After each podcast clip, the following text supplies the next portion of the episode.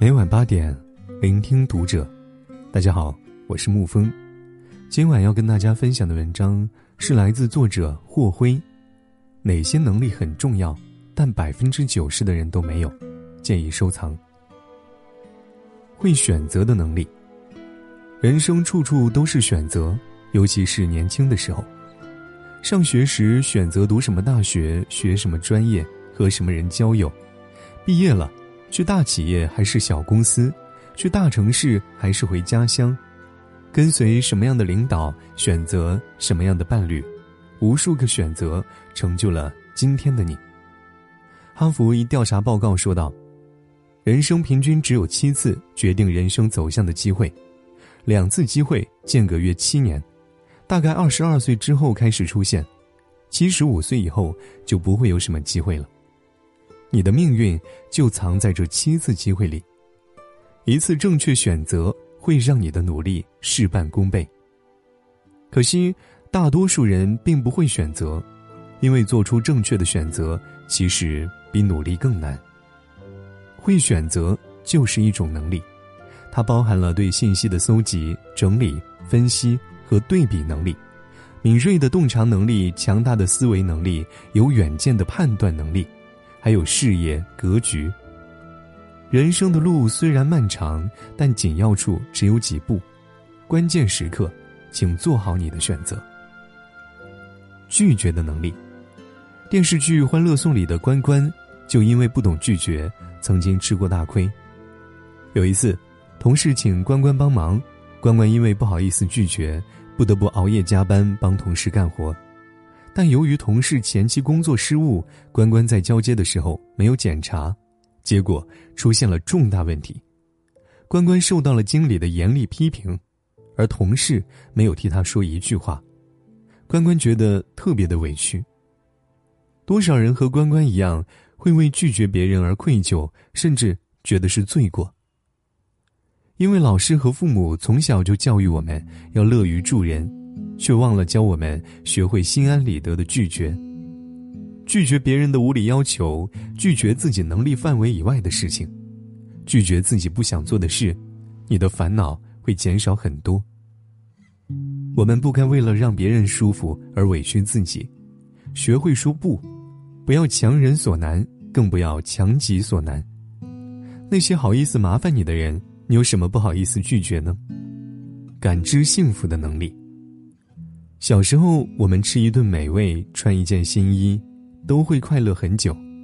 可现在，有钱能吃山珍海味，穿高档衣服，也不觉得快乐。正如马云所说，自己最幸福的时光就是教书时每个月拿九十二元工资的时候。人为什么越来越不快乐了？因为我们的快乐确值越来越高了。就像小时候第一次吃到一颗棒棒糖。会有很强的幸福感，可是，在陆续给你很多根棒棒糖，你的心里的幸福感就会有所减少，而这就是经济学上的边际效用递减法则。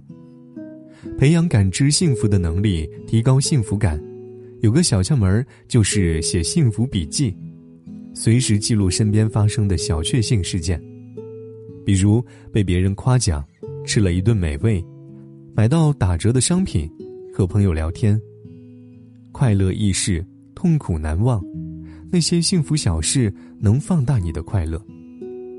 刻意记录那些让你快乐的小事，内心被快乐填满，你再也没有那么多空间装填那些不开心的事情了。不要脸的能力。我曾经有一位同事，他刚毕业的时候，因为不懂业务，天天挨领导的批评。领导批评他不留一点情面，你连这个都不懂。真不知道是怎么上的大学。可是这位同事并没有生气，也没有自卑，而是笑着对领导说：“正因为不会，所以才向您多请教呀。经您这么一说啊，我明白多了。”伸手不打笑脸人，领导对他的态度慢慢的发生了转变，再到后来，他成了领导身边的红人，单位的骨干。不要以为对方高不可攀，你无法和他沟通了。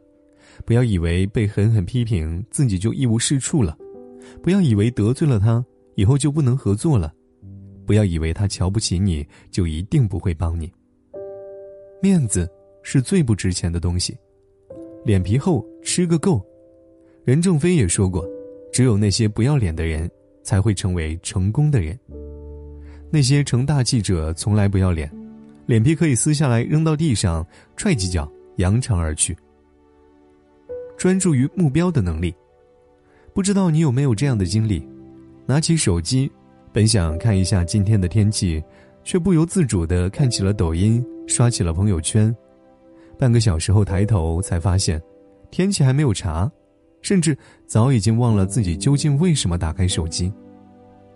生活中也是一样，本来你想要去买一双鞋，到了商场看到衣服正在促销，优惠的折扣吸引到了你，你停下脚步就开始挑衣服，等买完衣服才发现全部的时间、精力和金钱都浪费在自己当初没打算买的衣服上了。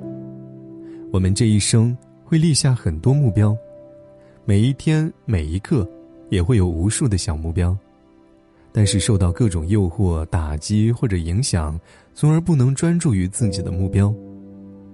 看看那些成大事者，都有专注目标的能力，他们定下目标会盯住目标，全力以赴，长期执着于一件事，持续深耕。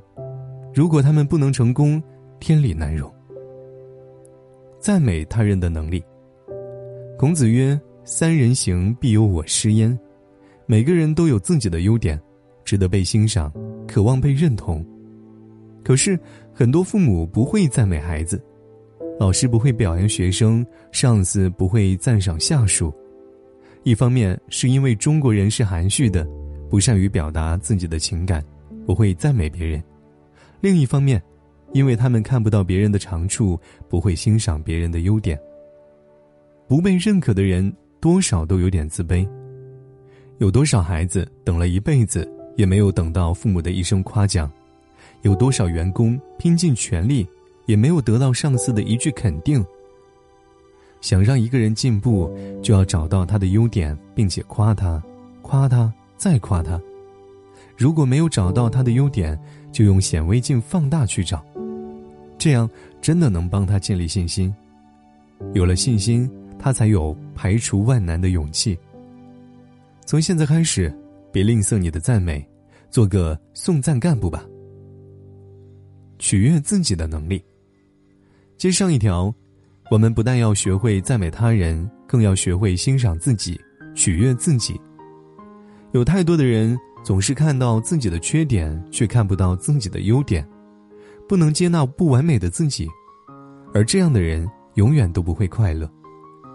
真正成熟的人，既承认自己的缺点，也欣赏自己的优点，看清自己的不完美之后，依然爱自己。好好爱自己，好好照顾自己，才能活出健康，活出自信。只有照顾好自己，才有能力照顾家人。人生不易，一生很短。别为难自己，别委屈自己，爱人先爱己。复盘的能力，《论语·学而》当中有句话：“五日三省吾身”，讲的就是我们每天都要多次自省。自省就是复盘。复盘本是围棋术语，指的是围棋高手对局完毕之后，复演该盘的记录。以检查对局中的招法的优劣和得失，复是回顾，盘是反省，复盘就是反思自己做了什么，哪里做得好，哪里还有什么不足，不足之处思考该如何改善，并在下一步实施这些改善对策。想要进步，你必须要学会复盘，而百分之九十九的人都没有意识到它的重要性。只有每天复盘。